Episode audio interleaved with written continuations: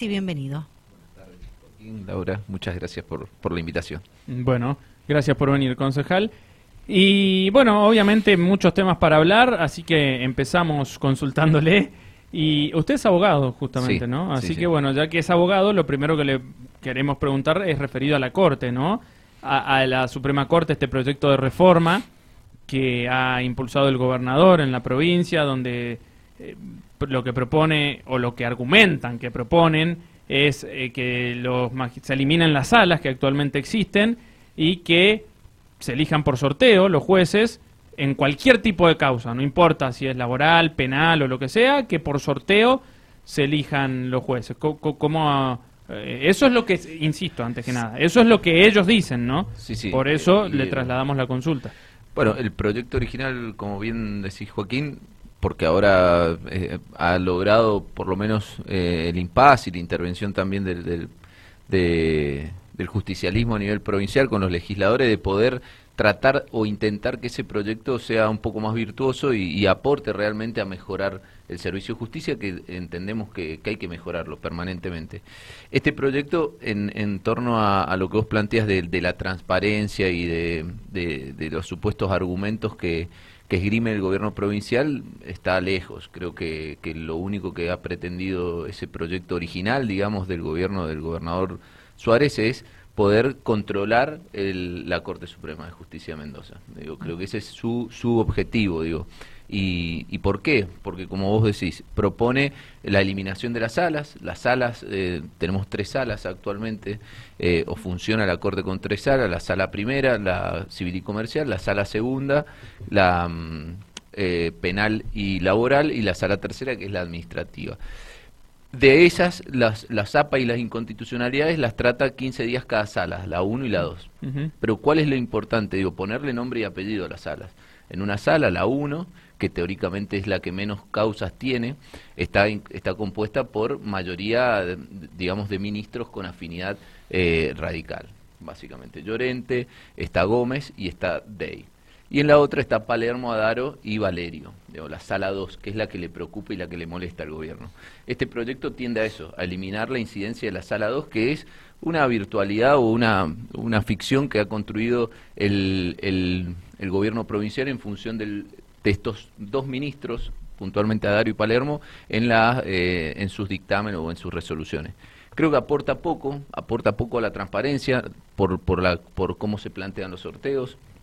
¿Cómo se plantean poco. los sorteos? Eh, por causas ingresadas eh, se va a sortear entre los siete miembros, entre los siete miembros existentes, incluso incluyendo al presidente de la Corte, que- a Dalmiro Garay. Sí, que hoy- es radical hoy- también. Sí, sí, y que hoy está fuera de, de, de las distribuciones de las salas que, que tienen función jurisdiccional.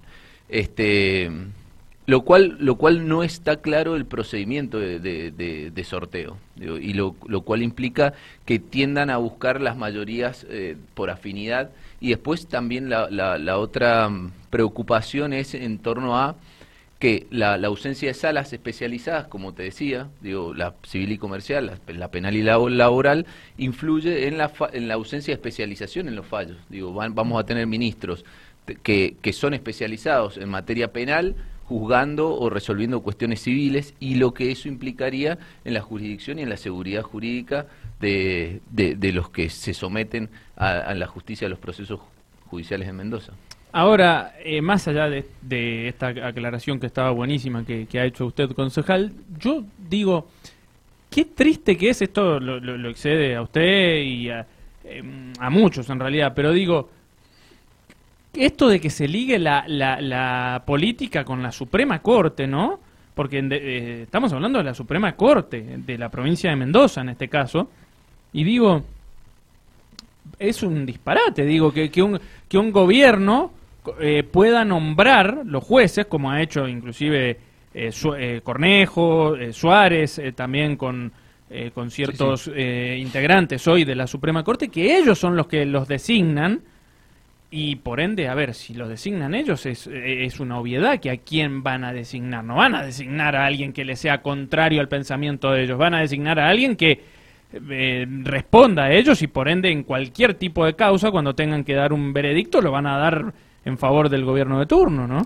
Sí, Partamos de la base que eso está planteado en la Constitución, digo, el que presta el acuerdo es el Senado provincial, digo, eh, hoy hoy las mayorías las tiene eh, eh, las tiene sobradamente el, gobierno de Suárez, el gobierno radical, lo cual les permite entrar en ese juego.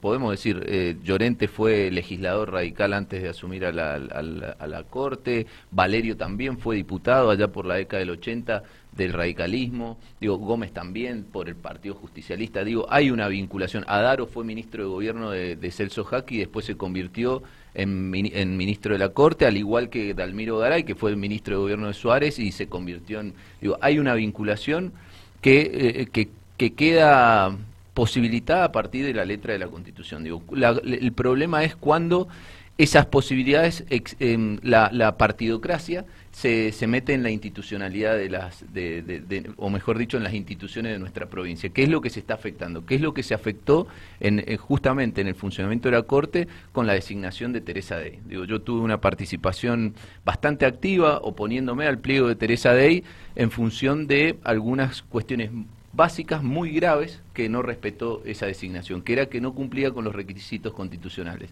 Los requisitos constitucionales de, de la constitución provincial establecen que tiene que tener ocho años de ejercicio de la abogacía, por lo menos. Bueno, pero ve, ahí toca un, un, un tema importante, porque usted dice, no cumplía con los requisitos, con los requisitos para ser designada en el lugar que fue. Alguien plantea la inconstitucionalidad. ¿Y quién es la que define la constitucionalidad? La Corte. Y la Corte responde, vuelvo a lo mismo, la Corte responde al, gobierno de turno, en este caso, o al que eligió eh, a sus representantes, y si el radicalismo gana en la provincia de Mendoza, como viene ganando hace años y años y años, esta situación puede empeorar. Entonces, mi pregunta es, eh, no, no, ¿no se merece como una discusión el tema más allá de esto que estamos hablando, ¿no? De, de, de, de ver fehacientemente cómo se eligen a, los jueces, sería en este caso. Totalmente. Es algo distinto lo que yo planteo, ¿no?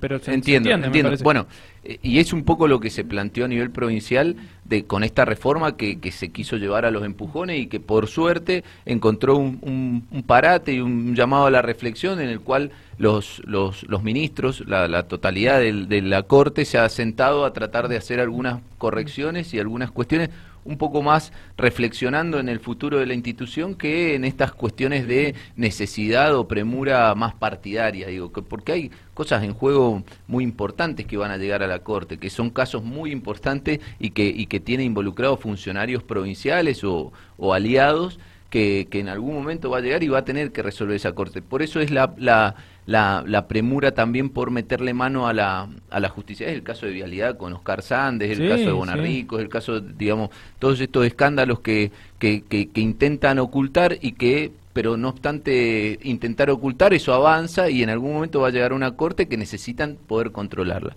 Creo que tenemos que darnos una discusión a fondo sobre el, funcionamiento de la justicia, no solamente provincial, sino también nacional que tenemos y quedan al descubierto en este tipo de cuestiones las deficiencias y, la verdad cómo se empieza a viciar una institución que tiene que estar al margen porque es la que define la vida, el patrimonio y, los derechos de los mendocinos en este caso. Una pregunta desde la ignorancia total. Eh, ¿Qué, pasa o qué puede pasar con la Corte si el radicalismo gana en la provincia, no sé, dos elecciones seguidas más, supongamos? Eh, ¿Puede, digamos, el peronismo en este caso ir perdiendo más jueces afines y el radicalismo contar con más jueces afines o, o, en realidad no, desde el desconocimiento? No, hay un ¿eh? promedio de edad, digo que un promedio de edad de, los ministros en la Corte que oscila entre los 15 años, digo, a Palermo, a Daro, que serían los cortes de filo peronista, digamos, eh, Gómez, les queda un margen, digo, va, va, a verse afectado en esas, en las nuevas designaciones, digo, en la medida que siga habiendo gobiernos eh, radicales que que, conduzcan la provincia a medida que vayan generándose esas vacantes, las van a ir cubriendo con, con las mayorías que tengan la legislatura, porque esto es un proceso que tiene su curso por la legislatura, digo, que es la importancia también de tener ciertos equilibrios y que se pueda llegar a ejercer los controles necesarios desde la legislatura, que es lo que hoy la situación de las mayorías le impide en muchos casos al, al, al peronismo o a la oposición en general poder llevar un control porque tiene un número avasallante, digamos, en términos de mayoría. Hoy cambiemos en la provincia de Mendoza. Por eso, pero digo, si ganan dos elecciones más, puede pasar que se vayan jueces eh, allegados al peronismo y entren más jueces llegados al radicalismo. Sí, sí, seguramente, con las vacantes y con lo que suceda, totalmente. Bien. Bueno, eh, ¿con quién estamos hablando? Con Nadir Yasuf, concejal del PJ. Bueno, concejal, cambiando de tema, eh, presentó un libro hace poco eh, vino acá a hablar del mismo, puede recordar un poquito de lo que consta el mismo, pero ¿cuáles son los pasos a seguir con esto? Bueno, sí, este, presentamos un libro que es de discursos, que recopila los, los discursos justamente de los intendentes de San Rafael desde la recuperación de la democracia hasta, hasta la fecha, un poco en, el, en la necesidad de, de, de reconocer los aportes de todos los intendentes, independientemente de su posición partidaria, creo que también era un mensaje que, intentamos buscar y dar en este contexto también muy este, polarizado, donde, donde hay más gritos que, que, poder que consenso, por decirlo de algún modo. Entonces, en un acto que la verdad superó las expectativas, donde tuvo la participación de, de Raúl Miguel, el, primer eh, presidente del Consejo Deliberante por el gobierno de Walter Franchetti, estuvo Chicho Russo, Ernesto Sano, Mar Félix, entre todos pudimos presentar el libro eh, y en el cual eh, contábamos y pudieron y pudimos compartir las visiones de cada de cada etapa de gobierno, de cada gestión de gobierno.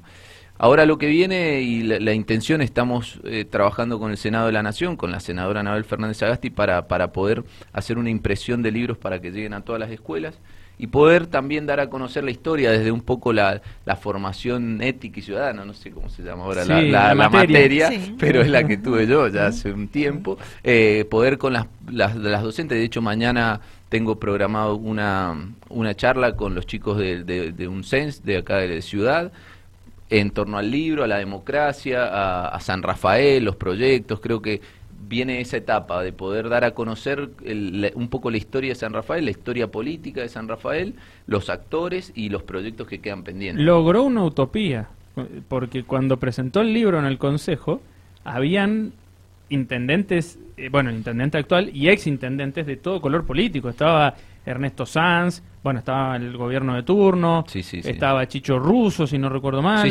Eh, bueno, digo, eh, y, estoy mencionando algunos nada más, pero algo que parecía un imposible ese día lo, consiguió. Sí, sí, creo que, que, que, fue una jornada especial. Muchos, algunos periodistas también, colegas, eh, eh, lo manifestaban, digo, porque también habían ex concejales o concejales mandato cumplido del Partido Demócrata, de, todos los partidos.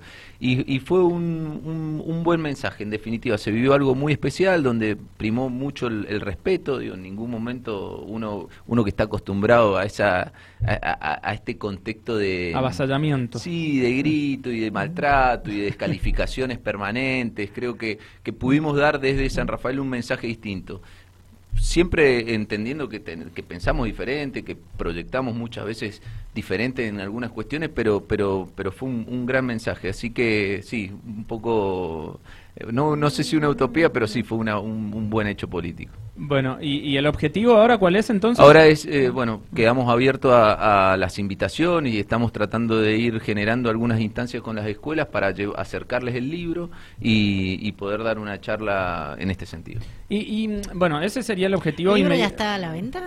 Está, lo estamos vendiendo, lo hemos hecho una publicación, estamos tratando de ver con las librerías locales porque también me contaron que habían ido a pedirlo. Yo, yo no lo tenía previsto, era como, bueno, el hecho es presentarlo, generar, hacerlo llegar a las instituciones, pero nunca venderlo. Pero ha habido interés y está, sí, está a la venta, es por encargo, me, me, preventa. ¿Cómo, hacen? Me contactan a mí por las redes sociales principalmente, porque todavía no, no hemos eh, terminado de, de, acordar con las librerías y nosotros lo, lo, lo encargamos hay que encargarlo con anticipación, digamos. Perfecto. Nadir Yasuf en las redes. Nadir Yasuf. Con doble F. F. El, Yasuf. Y con Y. Y. Nadir Yasuf. Bueno, y, pero ¿a qué apunta, digo, más allá de todo lo que ha dicho, el, ¿a qué apunta con este libro? Eh, en el, más, en el, más en el largo plazo, si se quiere, porque por lo que menciona, esto viene para un tiempo también de ir trabajando en diferentes cuestiones. Sí, sí, básicamente eh, lo, lo, que apunta el libro es poder trazar y que es un poco la intervención que tiene que tengo en el libro a pesar de la recopilación hay una elaboración de, de- desde mi parte, eh, de poder rescatar algunas políticas públicas que se han ido desarrollando a lo largo de nuestra historia, digo, cómo, cómo se han ido intentando algunas cuestiones que ante de- determinados o diversos problemas y, y también identificar los objetivos comunes que tenemos como sanrafelinos en, en en- en cuestiones estructurales. Digo, eh, desde hace muchos años se, se habla de, se ha empezado a, a incluir en la agenda el tema eh, ambiental, el, el paso a las leñas, el- la conectividad con el aeropuerto, digo, cuestiones que hoy también son noticias, pero que tiene una continuidad histórica desde Franchetti para acá que se viene repitiendo, que viene siendo agenda, que Y- y- viene y- siendo objetivo. Y, y en qué está centrado el libro teniendo en cuenta que, bueno, mencionó desde la vuelta a la democracia hasta la actualidad, lo- los intendentes obviamente hay de todo color político, radicales, peronistas, bueno, eh, etcétera. Digo, de- ¿desde qué visión está apuntado el, el libro teniendo en cuenta esto que, que- que- que digo, donde hay o hubo intendentes de su mismo partido político y otros de, de- de la vereda enfrente, ¿no? No, la, la, la visión es de, de rescatar el aporte de cada uno. Y a partir de rescatar ese aporte, de reca- rescatar la historia nuestra, eh, política, institucional, poder trazar lo que, lo que viene. Digo, uno, yo lo planteo desde mi condición, primero de militante político, digamos, un- y de dirigente, hoy circunstancialmente, o, o lo que uno va haciendo. Entonces, poder aportarle a aquellos que son parte de esa discusión, de esa proyección, de ese pensar San Rafael, eh, este material que sirva para entender de dónde venimos, cómo llegamos hasta el punto que estamos, por qué estamos situados donde estamos en términos de proyección, de desarrollo regional, digo, y poder empezar a plantearnos desafíos de cara al futuro. Ese es eh, un poco el, insumo que, que- que pretendo que, se, que de que sirva este libro, digamos, y después que tenga ese, ese otro eh, trascendencia educativa, si se quiere, para con los chicos de, de nuestro medio, de las escuelas, que, que- puedan entender, saber y conocer quiénes fueron los intendentes, qué hicieron, en, en qué contexto se desarrollaron, digo, porque los intendentes eh, tuvieron intenciones, proyectos, que seguramente, y todas de buena fe, pero hubo un contexto que, que los condicionó y que los eh, o los impulsó y potenció para que lo puedan concretar o acercarse por lo menos a esa proyección o los limitó y les, les, les complicó la, la, la posibilidad de esos proyectos que tenían. Entonces, entender el contexto, saber, eh, saber qué era lo que pensaban eh, y poder también hacer un análisis también, si se quiere, crítico de cada una de las gestiones en función de lo que conocen de la realidad y lo que ven plasmado en el libro. Digo, aportar por ese lado. Un minuto clavado nos queda. Eh, tema portezuelo. ¿Qué, qué puede Bien. decir? Lo que quiera. Un minuto. No, también. bueno, Eh, y lo ato con lo del libro. Eh, estamos trabajando, creo, uno de los tra- de las cuestiones que venimos haciendo, uno de los grandes objetivos de San Rafael ha sido eh, el trasvase del Río Grande al Río Atuel. Digo. Y hoy ya lo que estamos trabajando, hace un tiempo tuvimos una reunión de todos los concejales del sur, o la mayoría, no asistieron algunos, eh, en, en Malargüe. ¿Eso fue un palo para alguien? o No, no, Ah. no, eh, no, no, no asistieron. Esperamos que, que- que poder irlo nutriendo. No, no, porque queremos encontrar en puntos como, en- encontrarnos en, en puntos de acuerdo, en puntos en común. Y creo que uno es esto, es unificar una posición regional que tenga la capacidad de defender los intereses del sur. En esto es en la discusión de los fondos de portezuelo, digamos, pon- poniendo que hoy está eh, eh, que el vaquiano, que esto y que cada uno empieza a ver una tensión de intereses, sobre todo los del Gran Mendoza, en pugna por llevarse esos fondos a invertir en cualquier lado menos en el sur. Entonces creo que desde el sur nosotros como concejales y los dirigentes de, de- del sur mendocino tenemos que lograr y buscar una posición, unificar el, el esfuerzo y en función de eso trabajar para que los fondos queden en, en- en el sur en su totalidad, en San Rafael, en Alvear, Malargüe, que sirva para el desarrollo de nuestra región. Concejal, gracias por su visita. Gracias a usted por la invitación. Nadir Yasuf, concejal del PJ, nos visitó en el aire de Dial Radio TV y de Rivadavia San Rafael.